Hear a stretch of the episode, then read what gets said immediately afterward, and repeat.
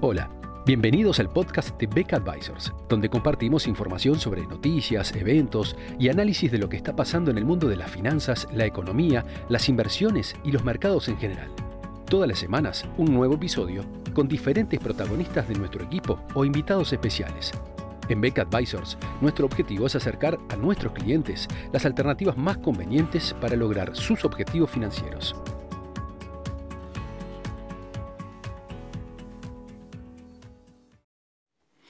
En el informe de hoy volvemos sobre un tema que no por repetido deja de ser relevante dado las repercusiones que suele generar el mercado.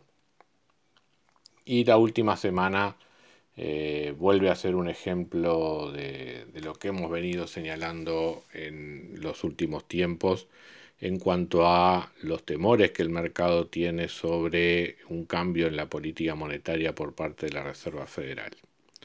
Eh, lo ocurrido durante la semana pasada, que, mostró una caída fuerte del Standard Poor's del orden del 2% y cierta apreciación del dólar frente a varias monedas, en particular monedas de mercados emergentes, tiene eh, dos orígenes vinculados entre sí. Uno es el dato de inflación en Estados Unidos correspondiente al mes de mayo, el cual, medido eh, como en la forma que lo utiliza la Reserva Federal, que es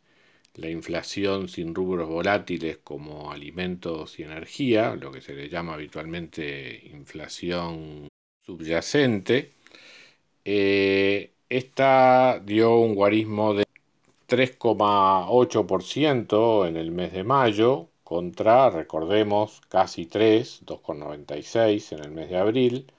y 1,65 en el mes de, de, marzo, siempre hablando en los últimos 12 meses. Esta inflación había, la inflación medida de esta manera en los Estados Unidos se había mantenido desde hacía ya varios meses en un rango entre 1,60 y 1,70% anual, con algunas lecturas tan bajas como, como 1,20 había llegado a estar por arriba del 2 antes de la pandemia, pero luego cayó por debajo de esos niveles. Pero ahora eh, ciertamente ha, ha, vuelto con fuerza a ubicarse por encima del 2%, que es la meta indicativa promedio, subrayemos promedio, por parte del Banco Central norteamericano.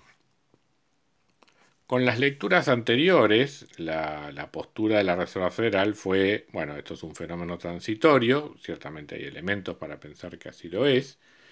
pero eh, mes tras mes, ya luego de dos meses con registros bastante por encima del 2%, eh, parecería que eh, el mercado está queriendo ver o esperando ver algún cambio de actitud por parte de la Reserva Federal. Y esto nos lleva a la segunda cuestión, que es la, la, reunión de junio del Comité de Política Monetaria de la Reserva Federal, realizada entre el 15 y el 16 de junio, que es la que, tras las declaraciones realizadas por, por el presidente de la Reserva Federal durante la semana pasada, terminaron de desencadenar esto, estos episodios de, de volatilidad. ¿Qué hubo de nuevo? En esta reunión del Comité de Política Monetaria, que en líneas generales como conclusión mantuvo la instancia de política monetaria que venía manifestándose hasta ahora. El elemento más interesante está en lo que se suelen llamar la, las proyecciones que, que, acompañan, digamos, la, la resolución del Comité de Política Monetaria, el cual es un informe el cual resume las distintas proyecciones económicas que hacen los, los, integrantes del Comité de Política Monetaria y un cuadro en particular que es el que resume las proyecciones sobre tasa de interés de política monetaria en los próximos, en los próximos años. Aquí es donde hay una diferencia más importante con respecto a lo que habían sido las proyecciones en el mes de, de marzo. En el horizonte hacia 2021 el panorama no cambia, o sea, por unanimidad todos los miembros del Comité de Política Monetaria de la Reserva Federal eh, están pensando en una inflación, en una tasa de interés, perdón, eh, en los niveles que está actualmente, en el rango de 0 0,25%. Pero para el año 2022, eh, en esta oportunidad, aparecen siete eh, integrantes del comité con tasas de interés mayores que, las actuales, o sea, que están esperando un aumento en la tasa de interés para el próximo año. Y de todos ellos, dos la ponen incluso por encima del 0,5%. Si comparamos con las proyecciones realizadas en marzo, había solo uno que ponía la tasa de interés hacia 2022 por encima del 0,5% y cuatro en total los que planteaban una, suba de tasas. O sea que allí hay una, hay una variación importante, aunque la mediana, o sea, esto es las estimaciones que acumulan el 50% de los integrantes del comité, esto obviamente no se, no se mantuvo en cambiado con respecto al mes de, de marzo. Pero eh, ya aparecen, aparecieron algunos desvíos respecto de lo que había sido esa situación. Y es más marcado aún la diferenciación si miramos hacia el año 2023. Para ese año había siete integrantes en la estimación de las proyecciones de marzo, había siete integrantes que esperaban una suba de tasas hacia 2023. Eh, dos de ellos poniéndola por encima del 1%. En esta reunión de este mes son 13 los integrantes del Comité de Política Monetaria que esperan un aumento de tasas para 2023 y dos de ellos incluso la ubican por encima del 1,5, eh, cinco serían los que la estarían ubicando por encima del 1%. O sea que aquí hay realmente un cambio significativo de, perspectivas con relación a lo que se venía viendo hasta ahora, ¿no? O sea, hasta el mes de marzo, la gran mayoría de los integrantes del Comité de Política Monetaria situaban la inflación en, la tasa de interés de política monetaria en los mismos niveles que los actuales. Ahora, en el mes de junio, eh, esto se ha hecho mucho más equilibrado a tal punto que justamente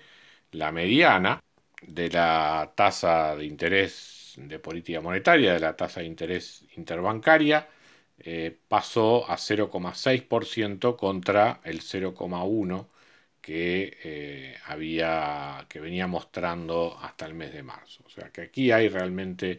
un cambio importante de perspectiva, o sea, ciertamente en la opinión de los integrantes del Comité de Política Monetaria, deberíamos estar esperando con mucho más probabilidad que en el mes de marzo un aumento de tasa de interés hacia el año 2023.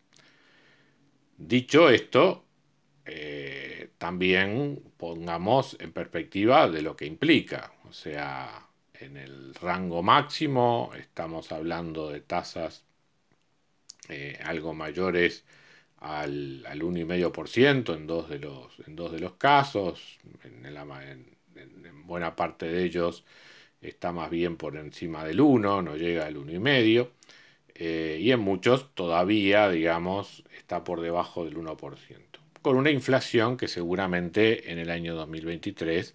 va a estar bien instalada arriba del 2%. O sea que eh, esta tasa de interés que proyectan los integrantes del Comité de Política Monetaria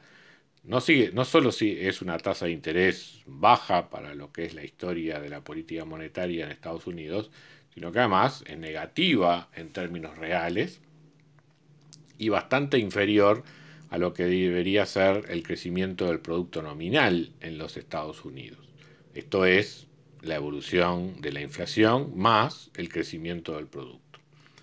Cuando las tasas de interés están por debajo de la evolución del producto nominal, la instancia de política monetaria sigue siendo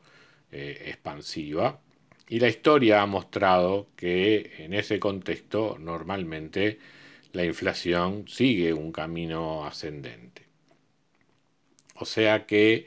eh, si algo nos está diciendo este panorama es que si bien las expectativas de tasa de interés se han revisado al alza en un horizonte de, dos años, eh, seguimos teniendo un panorama de tasas de interés reales negativas, lo cual, vuelvo a insistir,